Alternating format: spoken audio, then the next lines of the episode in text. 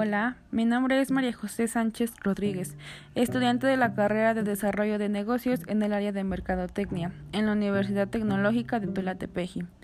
El siguiente trabajo a exponer, coordinado por la profesora Claudia Liliana Velázquez Trejo, encargada de la asignatura de Mercadotecnia Internacional,